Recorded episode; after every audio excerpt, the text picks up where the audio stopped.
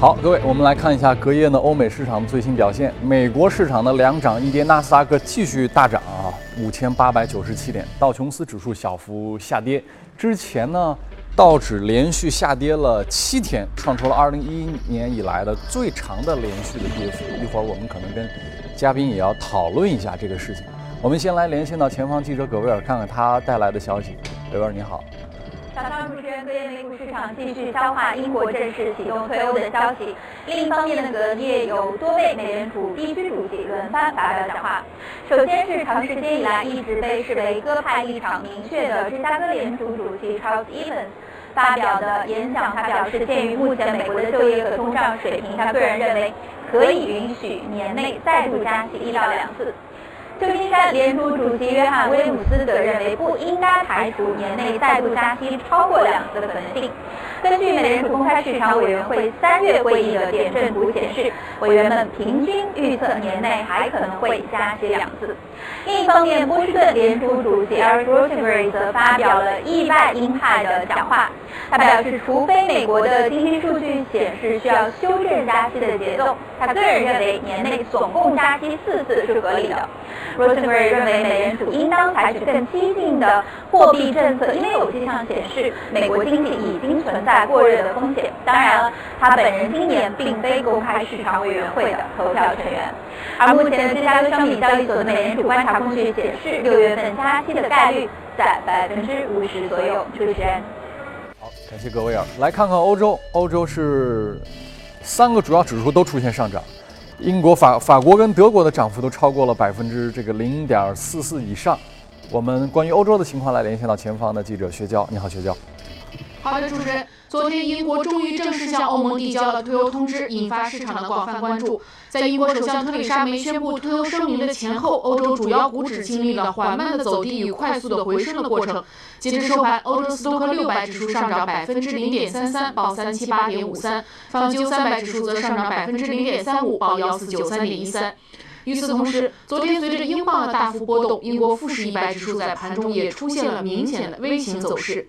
特蕾莎梅在退欧声明中强调，退欧谈判中最重要也是面临最大挑战的是如何与欧盟建立新的自由贸易协议，而英国希望能与欧盟达成深度的、特殊的合作伙伴关系。欧洲理事会主席图斯特随后表示，启动退欧谈判后，欧盟的首要任务是最小化英国退欧给市场带来的不确定性，最小化欧盟公民、企业和成员国面临的成本。欧盟二十七国将团结一致，以确保其共同的利益。同一时间，德国政府发言人称，退出欧盟后，英国仍将是北约的重要成员之一，并仍将是欧洲的合作伙伴。同时，两年的谈判时间对于英国而言非常紧张。主持人，好，感谢学校带来的介绍。华尔街到陆家嘴，今天呢依然从美国市场跟各位说起。呃，在特朗普当选之后，我们看到这个数据。美国市场跟中国香港市场都有了超过百分之十五的非常不错的表现，大家会说是不是股市跑得太快了，比经济跑得还快，需要停下来等一等经济和利润呢？后面关于投资策略有哪些内容可以分享？今天我们很高兴请到了国泰基金的基金经理吴向军，吴总你好，欢迎来，主持人好，请。呃，就像那个比喻啊，宠物跑得太快了，那现在是应该主人赶紧跑上去，还是宠物跑回来等主人？哦，这个比喻还是蛮好的啊。那么我觉得呢，从去年十一月底，呃呃，对不起，十一月初的时候，特朗普上台，呃，当选美国总统以来呢，呃，美国的股市和欧洲股市都上涨了百分之十五。香港的启动呢稍微晚一点，大概是去年年底开始的。对。到现在呢，也接近百分之十五的这么一个升幅了。而且在过程当中呢，几乎没有什么太大的波折，几乎是一个直线的这个斜线的往上的这么走上去的。那么我们知道，一般的股市的话呢，呃，经历了三五个月的这么样一个长期的，呃，相当长一段时间的这种涨幅的时候呢，都会面临一定的这个回调的这样的风险。嗯。那么，尤其是这个最近一段时间，我们看到，呃，像特朗普在上台以后的他的第一个大动作，就是说要这个医改是吧？医对，要把这个奥巴马的医改呢，要去这个推翻，对，或者是修改。最近最终呢，在他本党内都没有通过，那么这是他一个比较大的一个挫折。那么大家也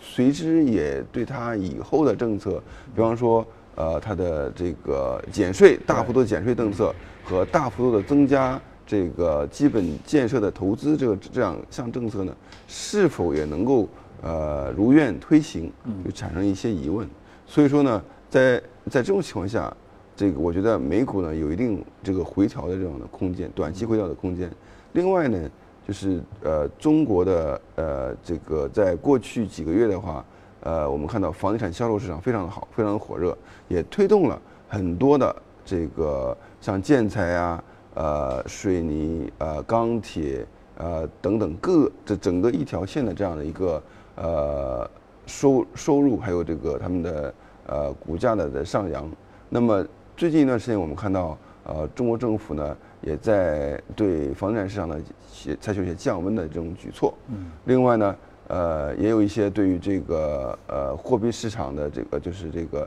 货币供应的增速呢，也采取一种这个调整。那么在几项这个政策，就是中国也好，美国也好呢，我觉得都会说在这个呃呃对近期的这个全球市场可能会有一系列的降温的作用。对，从美国市场啊，我们之前得出来了这么一个结论，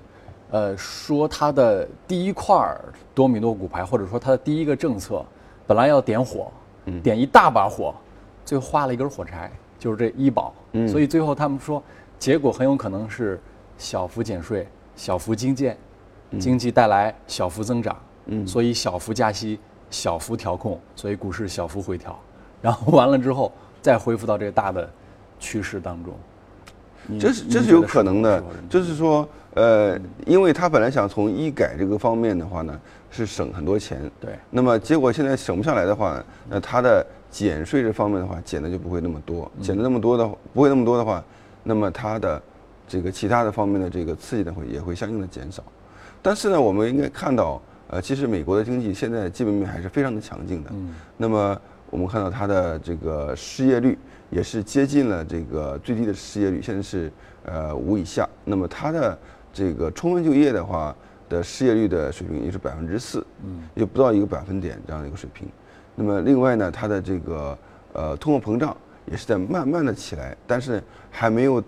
呃离这个比较危险的程度还是非常遥远，所以说它有很长的空间可以它的通货膨胀会慢慢往上走。另外呢，这个我们也在呃看到它最近的这个收入，国民的收入在这个水平呢，也是在呃不断的提高，因为它的失业率下降到一定的水平之后呢，它收入也必然会增长。所以说这些水这个从增长方面是好事情。另外一方面呢，呃，我们也呃没有看到它的这个过热或者泡沫的迹象，包括呃这个房地产泡沫现在没有任何的泡沫迹象，而且现在美国房地产的这个呃房市呢，呃这个房价水平呢，比它的二零零六年的水平呢的全国平均呢还是要低的。对，那么呃也没有大宗商品的泡沫，现在价格呢虽然有所回升，但是呢离二零零七年的时候呢还是差很多。对，大家从现实当中看到的一个数据和直观的感受就是，首先第一个，指数是在不断创出新高的，这是第一个现象。看到第二个现象呢是，随着股市的上升，它的估值水平也在创阶段新高，是不是历史新高？我们没有对比十年甚至二十年的以往的数据，只是阶段，这一个阶段在不断的创出新高。那么相比着这个表现，你看很多人，包括像吴先生刚才说，没有泡沫。前一段时间，巴菲特在接受 CNBC 采访的时候，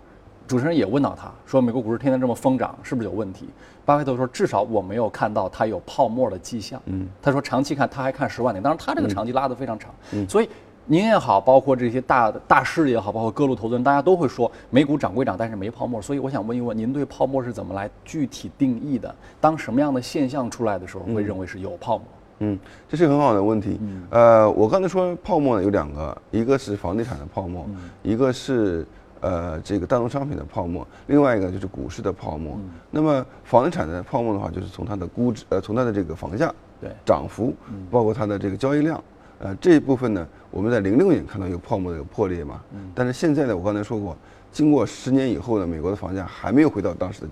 的这水平，呃，平均房价。现在现在交易量呢还远远低于当时的交易量，所以说这方面呢还是没有泡沫的。那么而且呢，当时的泡沫的这个推推起来呢，是从它的这个信贷方面大幅度这个信贷的增长。对，但是美国现在的这个他们是不是也调控也开始现代了？跟不是不是中国一样，是吧它没有现代。那美国呢是没有这个政府的这个政策的，但是它呢，美国的银行因为在零八零九年受了很大的伤害，怕了，对一朝被蛇你说的很对，十年怕井绳嘛，对对对到现在他还怕着呢。而他自己的现代呢，对自己的现代呢，其实还是很过分的。现在就是现在的贷款的这个呃条件比当时呢还是严格的非常的多，所以说他他在这个信用方面是也没有泡沫的。那么您刚才提到的这个股票的估值的问题，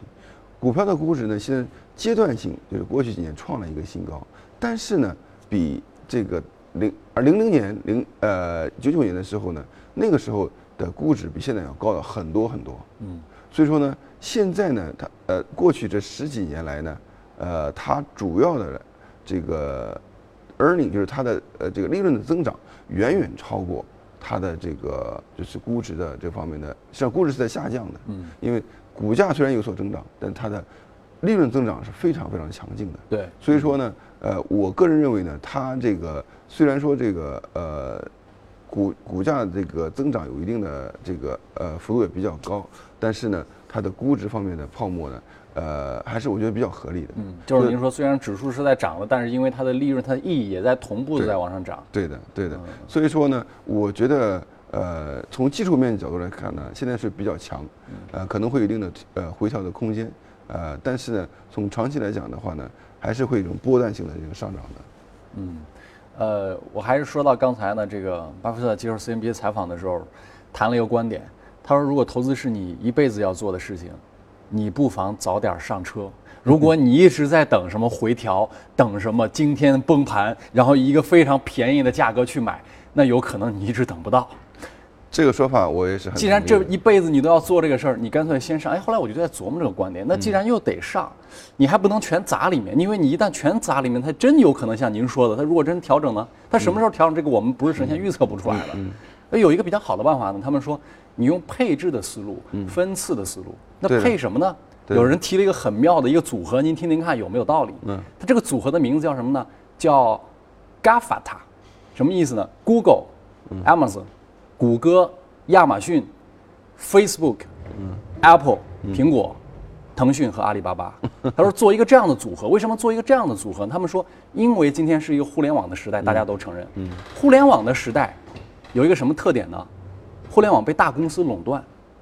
所以呢，这批互联网公司，你得给他们，就像在现实生活中给他们交房租一样，因为他们垄断了。而且未来这个垄断的特征跟趋势可能会越来越强。所以这些大公司，你看腾讯的报表也一直都非常漂亮。那么说做一个这样大公司的组合，首先第一个很确定，而且它有价值，您是做价值的。其次呢，它依然有强劲的增长，像腾讯这种百分之四十，它如此大体量，还有百分之四十的增长，这是很恐怖的。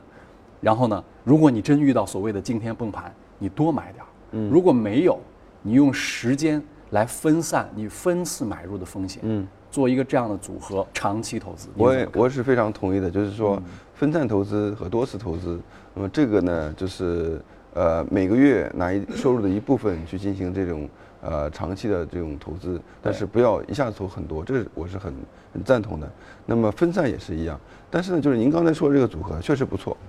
但是呢我觉得问题你觉得呃，我觉得也不够，还是不够分散。嗯，还是不够还不分散。够分散，这啊个支数太太少，而且呢种类呢，呃，仅仅只有股票，对而且只有高科技的股票，那我觉得还是不够分散。就是一旦在高科技跟 IT 领域如果出一些问题的话，那这些东西它是是有相关性的。呃，对，我觉得就是说，从一个呃有个人的这个资产的来讲的话呢，呃，你呃首先不能全投股票，那么的的投股票的所有的部分当中呢，也不能全部都是高科技的或者是互联网的，总是要看一些其他的东西。嗯，那如果我们采取更加足够分散的，那更简单，那就是标普五百指数。但是大家会看，从绝对回报的角度来看啊，嗯，刚才的这个组合在过去这些呃这这一年左右的时间，它远远跑赢了标普五百。没错但那有人就会想，那我如果定投了标普五百，或者我买我们自己中国的或者那中国香港的这个指数啊，嗯他觉得速度太慢。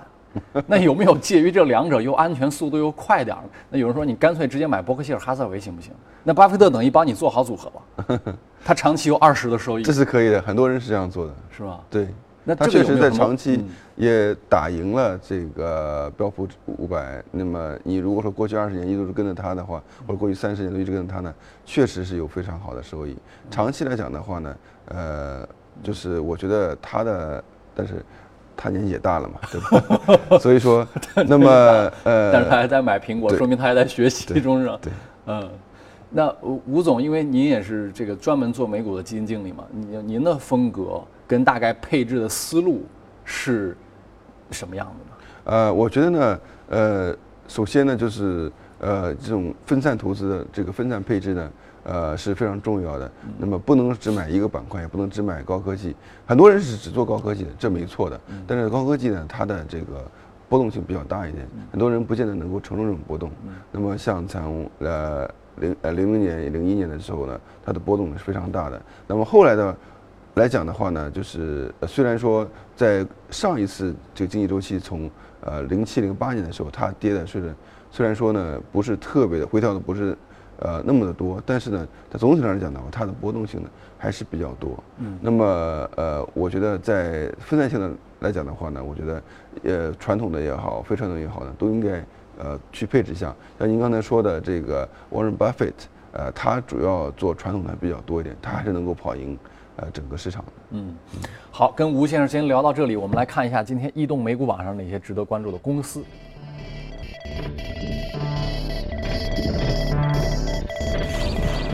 煤炭、能源、消费纺呃纺织品、油气，还有办公家具。哎，这个美国也开始搞供给侧改革了吗？煤炭涨幅第一位，半导体、生物科技、家具、运动器械还有生物科技，这个涨幅呢还是非常的抢眼。好像半导体、呃家具零售板块，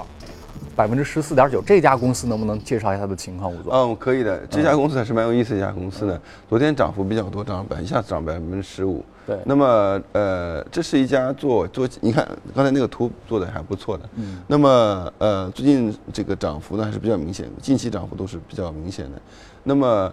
呃，家具它是做比较高端的家具，比较我们看到大家呃在装修的时候看到这种美式乡村啊，还是就是它的它是领导者，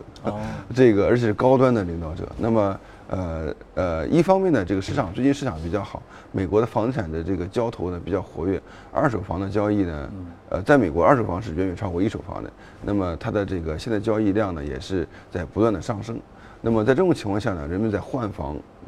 不断换房的过程中呢，那这个家具呢，就是也是有产业链之一了。那么在中国也是一样的，你这个每当房地产交易市场比较好的时候，整个家具产业链呢都会比较好。那美国也是一样。那么现在呢，我们看到这家呢，就是说，呃，它的这个风格，美式乡村这个风格呢，其实呃呃，就是它是一个零售的一个一个概念，它是在一个呃比较好的这种经济比较发达的地区，那么它的这个占据高端的这一个呃这个客户客户层，那还是比较这个策略呢还是比较好的。那么最近它也是发布了它的这个季报啊，也是相当好。那么它的呃对日后的这个 guidance 或者它的这个呃展望呢，也是超出大家的预期。一个卖家具的，是不是它属于一个依附于房地产的行业？它周期性会不会特别强？呃，相当的相当的明显。嗯，那个在前几年房地产市场不好的时候呢，它确实是也遭受了一些的这个冲击。那么现在房地产比较好的时候呢，尤其在中高端的这个人群的收入，呃，它的这个复苏的呃就是呃也是比较明显。那么也带动了中高端的这部分的零售，它的这个呃业绩的增长。嗯，那从华尔街说到陆家嘴，我们对比一下啊，中国的这个楼市那是全球最火，所以依托于楼市之上呢，您看这两年我们的汽车的上市公司报表就是极其漂亮。嗯，是不是也许跟这个有关？买了房子我要配台车，婚车是吧？我买了房子我要买家具弄进去，这个里面好像我们还没有看到，呃，有特别好的家具类的上市公司在媒体报上，但是汽车像吉利报出来的报表都是很漂亮。如果哎做一个对标，您觉那得中国的你看，我们嗯最近几个月的房地产是非常好嘛，对也带动了钢铁、建材。嗯那么这个当然是从这个呃这个呃上游来讲的话呢，稍微下游一点的话呢，也有这个白色家电，是对吧？最近表现也不错的。那么这个估值啊方面或者盈利方面都得跟着起来的。那么中国的家具市场呢，也有一些标的，呃，但是呢，就是说它的标的没有那么多，一方面没那么多，另一方面呢，大家都不是不是特别大，比较小一点。那么，但是呃呃，一般来讲的话呢，像呃呃这个家电呐、厨房电器啊，各方面呢，都跟这个整个产业链都有呃都是结合在一起的。嗯，那那同样类型的东西，在我们 A 股，您觉得现在也值得去投资吗？呃，我觉得是相对呃是不错的。那么呃。现在不光是一二线城市的这个房地产比较好，连前几年比较这个寂寞的这个三四线城市，都呃房地产在过去几个月呢，这个这个上呃交易量呃上涨都非常的明显。那么我们看每个月的这个交易数字呢，都是非常的呃非常好。那么在这方面的话，其实三四线是的房地产市场的兴兴旺，是我们的领导层、我们政府喜欢看到的，对对吧？那么这样的话，它对呃其实人口的数字更大，那对整个经济的拉动呢是更好更多的，那么这个相关的这个产业链的拉动也是更好的。嗯，好，谢谢吴先生。接着我们进入到一组大公司的资讯，把时间交给李欣。李欣。好，我们来看一下公司方面的相关消息啊。呃，本周三呢，亚马逊的股价收涨了百分之二点一四，报在八百七十四点三二美元每股，这个收盘创出历史新高。今年以来的涨幅超过百分之十六，高于同期纳指接近百分之十的涨幅。而此前呢，有五家机构的分析师都给予亚马逊一千美元以上的高目标价。像巴克莱的分析师桑德勒还认为，亚马逊市值翻两倍多，达到一万亿美元，只是时间问题。他给予亚马逊超配评级。设定亚马逊股票的目标价是一千一百二十美元，相当于在本周三收盘价的基础上再涨百分之二十八。预计今年亚马逊每股收益十二点一九美元，比华尔街共识的预期七点一八高出了接近百分之七十。那由于股价创收了收盘新高，也令亚马逊的 CEO 贝索斯的身价大涨至七百五十六亿美元，超越巴菲特，上升至全球富豪榜的第二位。Uber 宣布，由于丹麦政府将实施一项增加安装计价器和座位传感器等强制性要求的出租车新规，公司决定于四月十八号退出丹麦市场。Uber 表示说呢，公司在丹麦拥有大约两千名司机，用户数量大约是三十万。有分析人士说呢，Uber 此次宣布退出丹麦市场，也可能是向当地的监管部门施压，促使他们重新考虑这一个新的规定。摩根大通投行业务主管和资产管理首席执行官在致员工的备忘录当中写道：“摩根大通的目标呢是限制退欧带来的干扰，但是不可避免的是，部分员工将被要求考虑搬迁。”备忘录内容包括：无论英国退欧谈判结果如何，摩根大通将维持在英国的大部分的业务。公司呢也许需要调整法律架构。那在搬迁方面有很多的选择，正在评估欧洲的监管要求、运营风险、已有牌照，还有。政治方面的问题。投资机构巴克莱股票研究昨天发布的投资研究报告指出，微博当前股价仍被低估，利润率也仍有较大的增长空间。巴克莱给予了微博股票增持初始评级，将目标股价定为六十六美元。巴克莱表示，目前的社交、移动、视频正在颠覆重新定义媒体消费和用户社交关系，而微博正处在一个甜区，并建立起一个独一无二的社交媒体系统。整合了广告主、内容创作者还有用户，看好微博。只要基于其庞大的用户群、稳定的增长动力及其第一社交媒体的地位。另外呢，参照 Facebook、淘宝和百度等广告巨头，认为微博的利润率仍有较大的增长空间。而新推出的视频直播服务也是一个重要的催化剂。这个服务有助于进一步提高用户的粘度，提供新的商业化的机会。好，我们再来看下面这个消息。昨天呢，北京市住建委执法部门对房天下网站进行了突击检查，发现房天下网站有部分商改住项目销售信息。发布这些商改住项目信息的是房天下控股公司旗下的北京搜房网房天下独立房地产经纪有限公司。公司与网站发布商改住项目信啊，属于虚假宣传。商办类房屋居住用途的违法违规行为，执法部门已经启动了执法程序，注销了该公司房地产经纪机构的备案。目前呢，房天下网站已经下架了全部涉嫌商改住项目的信息。受此影响，搜房网在美俄国的股价下跌超过百分之五，盘中呢一度大跌超过百分之九。好，公司方面的情况就是这些。进入我们今天的美股放大镜。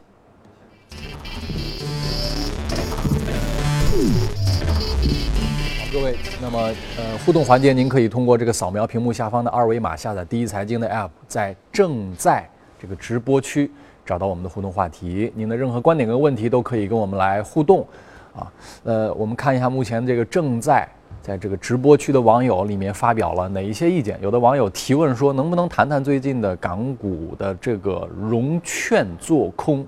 想听一听，呃，嘉宾的解读。这个跟吴先生来谈一谈港股融券做空这个，可能是不是也跟最近的热点有关啊？包括像什么浑水啊的这种声音很多。对的，对的。最近呃，我们看到有几个几个呃比较，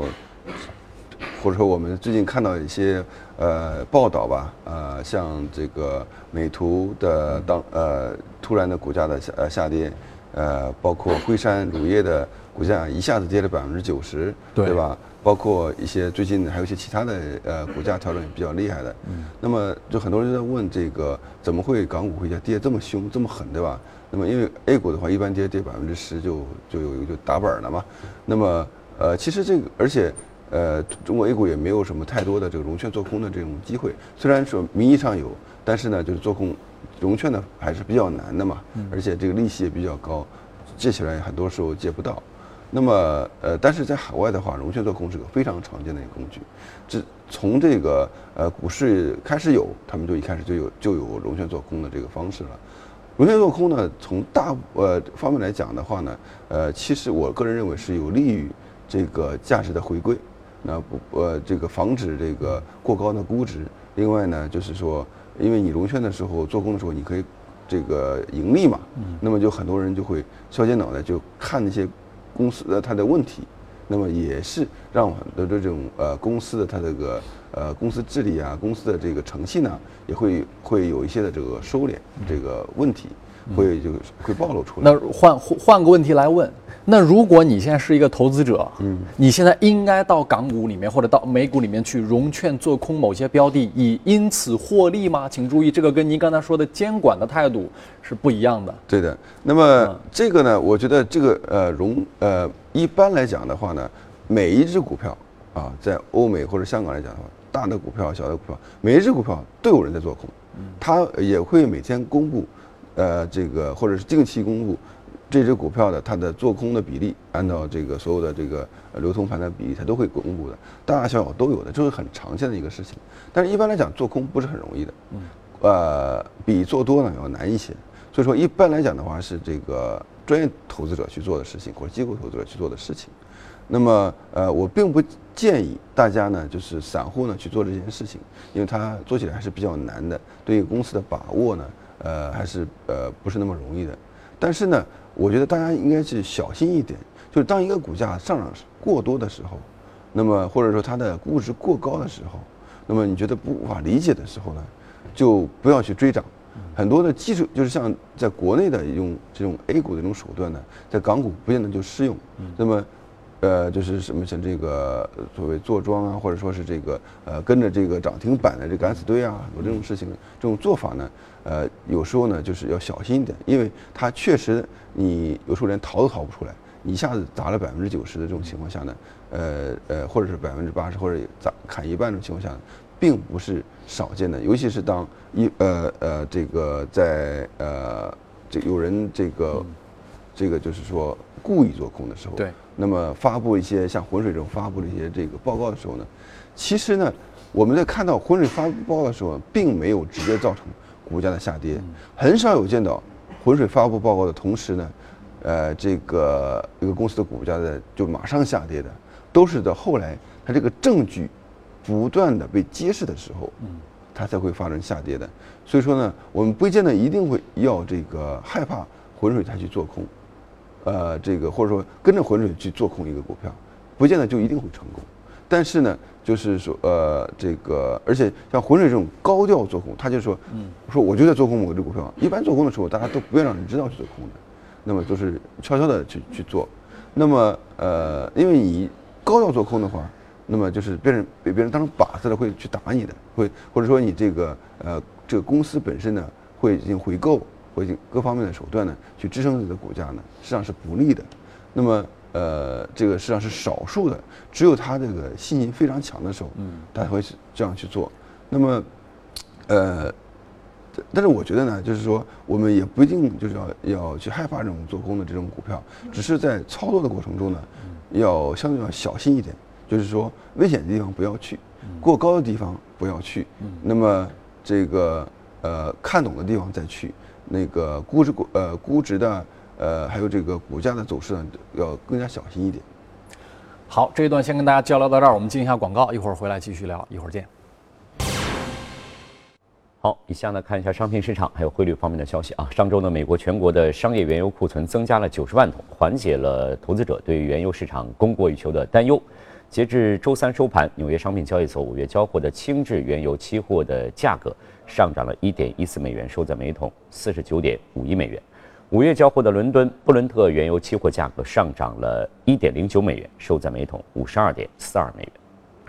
那周三公布的路透调查显示，三月欧佩克石油产量可能会连续第三个月下跌。尽管受到尼日利亚和利比亚免于减产的干扰，但是在阿联酋已经在削减供应方面取得进展。那根据路透的调查，阿联酋的减产建议帮助促进欧佩克本月的减产量达到减产协议的百分之九十五，这个数据要高于二月初时估计的百分之九十四，这也创下了历史的新高。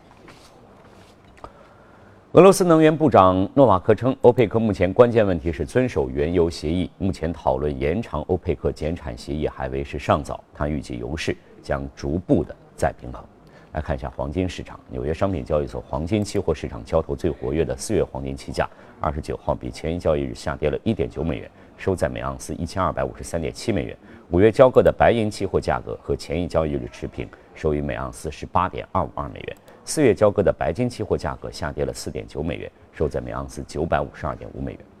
那美银美林认为呢，至二零一七年年底，黄金估计将位于每盎司一千二百八十六美元；二零一八年年底将会位于每盎司一千四百美元。同时呢，有基金合伙人认为，黄金现在正处在牛市的初级阶段，真正的涨势将出现在夏季。预计今年黄金将上涨至每盎司一千四到一千五百美元区间。那美林认为，再通胀交易目前并没有见顶，在这种背景之下，即使美联储加息，黄金也有望上涨。因此，现在是将黄金纳入投资组合当中分担风险的大好时机。同时，现在将黄金加入收益组合中，也有利于增加投资的回报。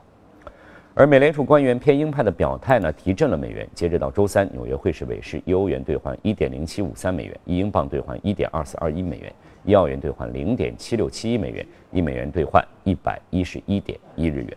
好，那么有关商品市场还有汇市的消息就是这些，我们再来关注一下嘉宾的解读。好的，李欣，我们回过来跟吴先生呢继续交流一下。最后这一段，一般我们会关注一下黄金，包括一些大宗商品的情况啊。呃，刚才其实前面我们也说到了，呃，吴先生也担心说，虽然长期还不错，但是短期确实有调整的可能。如果做一个对冲的话，很多人说黄金在目前可能还是能看一看。你你怎么看？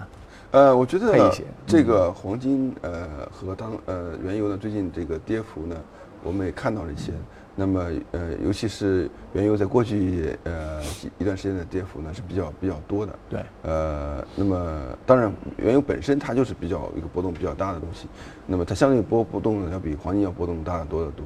那么呃，我觉得呢，在今呃呃这个接下来一段时间呢，呃，原油可能会也也是在在四十六、四十七的这个水平呢，可能会反弹一下。那么在这里边呢，但是呢，就是说我们也看到一个现象，就是在最近一波这个回调原油的回调过程当中呢，这个美国的这个 WTI 原油的美国的原油的这个这个 futures 呢，呃，或者它的期货呢，它回调的比这个英国北海布伦特的原油它的回调的要多一些。那么这也反映了一个现象是什么？就是说美国的这个原油的这个产量的增加呢，实际上对它本地的原油的这个期货是有一定压力的。但是呢，从全球来看，呃，因为布伦特的反映是全球的呃这个原油的这个供需的，那么它事实上呃全球的这个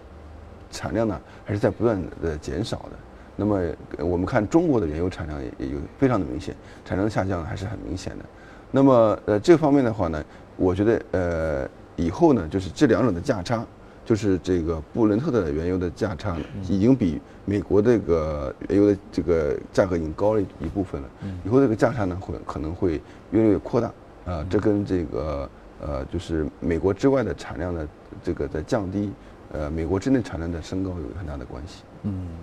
好，我们也非常感谢国泰基金基金经理吴向军，呃，很高兴吴总今天给我们分享的这些内容，谢谢您。好，谢谢。呃，我们今天交流到这儿，我们先进一下广告，稍后呢，您将看到有关于国内的一些重要的资讯。